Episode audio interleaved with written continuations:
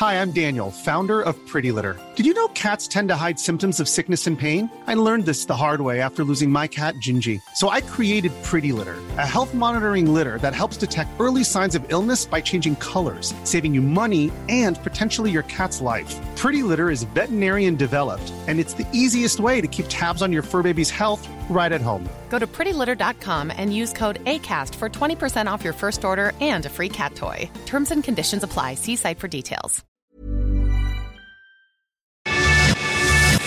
Te lo cuento. Tu dosis diaria de noticias. ¿Y para tener de qué hablar hoy? Estas fueron las noticias de la semana. ¿Qué tal si hoy empezamos diciendo es lunes y el cuerpo lo sabe? La semana pasada empezó con un debate sobre la caída del Estado Islámico ISIS, por sus siglas en inglés, que supuestamente fue derrotado en una última batalla. Acuérdense que ISIS entró a Siria en el 2014 cuando el país estaba más débil que nunca, porque había una guerra civil entre el gobierno de Bashar al-Assad y los rebeldes que lo querían sacar. Y cuando menos se dieron cuenta, el grupo terrorista islámico ya controlaba la vida de 12 millones de personas y sometía a la población a las más radicales prácticas del Islam. Ahí, los rebeldes, con apoyo de los gringos, se pusieron las pilas y empezaron a responderles durísimo, hasta que solo les quedaba una ciudad, Baguz, en la frontera con Irak. La última batalla fue implacable. Murieron 1.600 yihadistas, 750 combatientes en las fuerzas sirias y más de 630 civiles. Pero lo peor es que mucha gente dice que aunque los hayan sacado de los territorios, la ideología y las comunicaciones del grupo siguen más vivas que nunca. Entonces, no sorprendería que ahora traten de expandirse a otros países con gobiernos vulnerables como Yemen, Afganistán o Indonesia. Brexit, Brexit. Brexit. Si ustedes están cansados de escuchar la palabra, imagínense los europeos. Esta semana el Reino Unido se la pasó entre votaciones y manifestaciones a ver si los parlamentarios finalmente se ponían de acuerdo sobre la salida del Reino Unido de la Unión Europea. Por si les preguntan, llegó el 29 de marzo, que era la fecha inicial de salida, pero esta se extendió hasta el 12 de abril, a ver si lograron algún acuerdo.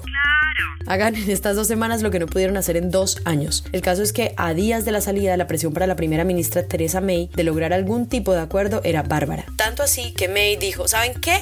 Renuncio y me largo si me aprueban el bendito acuerdo de salida. Pues adivinen qué, esa votación, la tercera, para ser más claros, fue este viernes y aunque algunos de sus adversarios políticos sí la apoyaron con tal de no volver a verle la carita, no lograron la mayoría. En conclusión, quedaron en ceros. Ahora, o se presenta algo para el 12 de abril, es decir, en dos semanitas, o se salen sin ningún tipo de acuerdo o le lloran a Europa por una extensión de la fecha de salida. Pero alégrense, al menos de tecnología y negocios sí hubo cosas emocionantes. Super nerd el comentario, ¿no? Primero, Apple celebró su evento de todos los años en su sede Silicon Valley y presentó un montón de servicios que dejaron al público matado. Muy inteligentemente, una semana antes había anunciado todas sus novedades en hardware: iPad Air, iPad Mini, AirPods 2, etcétera, etcétera. Entonces, toda la atención quedó en el Apple TV Plus, Apple TV Channels, Apple Card, Apple News Plus, Apple Arcade. Sí, demasiadas manzanitas. El Apple TV Plus es algo así como la competencia directa de Netflix. El CEO, Tim Cook, contó que invirtieron más de mil millones de dólares en contenido propio. Series, películas, documentales, nivel Jennifer Aniston y Oprah Winfrey que estuvieron ahí hablando sobre sus nuevos shows. ¿Qué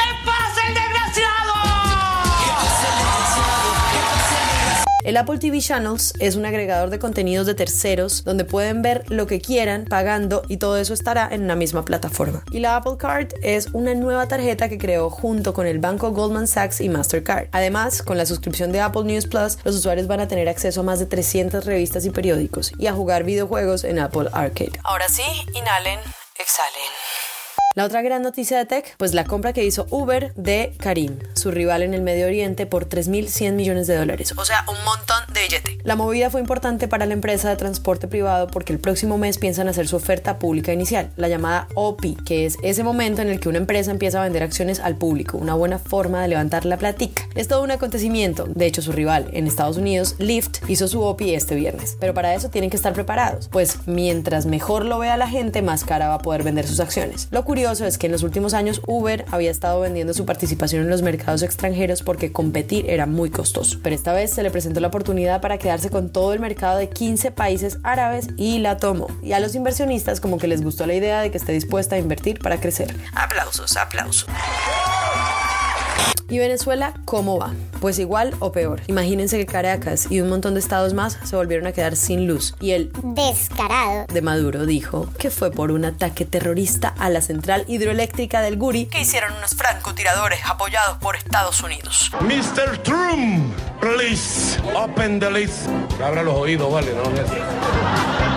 100 puntos para la creatividad, por favor. Por otro lado, el régimen de Maduro ordenó disque inhabilitar a Juan Guaidó, el presidente encargado, para ejercer cualquier cargo público durante 15 años. Digamos que es la forma de Maduro de decir, sigo teniendo el control, pero a ver, obviamente a Guaidó le entró por un oído y le salió por el otro, pues para él y para 60 países del mundo, Maduro no es el presidente. Así que ¿quién se cree para venir a dar órdenes? El papá de los pelucones, the father of the pelucons.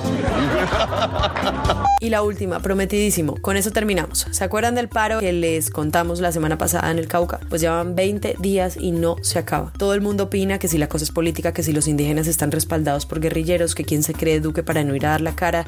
Pero el tema es que están a punto de estancamiento mal. ¿Por qué? Pues porque los indígenas tienen un pliego enorme de exigencias, de cosas que según ellos el gobierno de Santos les prometió y este no les quiere cumplir. Y para hacerse oír bloquearon la vía panamericana. Y el gobierno tiene a su ministra de Interior allá tratando de negociar desde hace días y explicando que hay cosas con las que simplemente no se pueden comprometer. Pero los indígenas no le están haciendo caso, que porque no confían en mandos medios y quieren hablar es con el presidente. El problema, Duque ya dijo en todos los idiomas que no va a ir al Cauca mientras la vía panamericana esté bloqueada. ¿Qué fue primero? ¿El huevo o la gallina? O sea, no hay que ser genios para darse cuenta que esto es una lucha de poderes en la que alguno de los dos Algún día tendrá que ceder. y nos despedimos, no sin antes comentarles que HBO escondió seis réplicas del trono de hierro en todo el mundo y la gente ha estado como loca buscándolas. ¿En dónde las han encontrado ya? Brasil, Canadá, Suecia, España y el Reino Unido. ¡Feliz semana!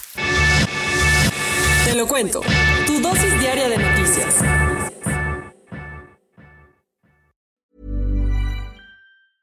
¿Te preocupas por tu familia? Entonces, ¿por qué darles solo huevos ordinarios cuando pueden disfrutar de lo mejor? Eggland's Best, los únicos huevos con ese delicioso sabor fresco de granja, además de la mejor nutrición, como 6 veces más vitamina D, 10 veces más vitamina E y 25% menos de grasa saturada que los huevos regulares, además de muchos otros nutrientes importantes. Así que, dales los mejores huevos. Eggland's Best, mejor sabor, mejor nutrición, mejores huevos.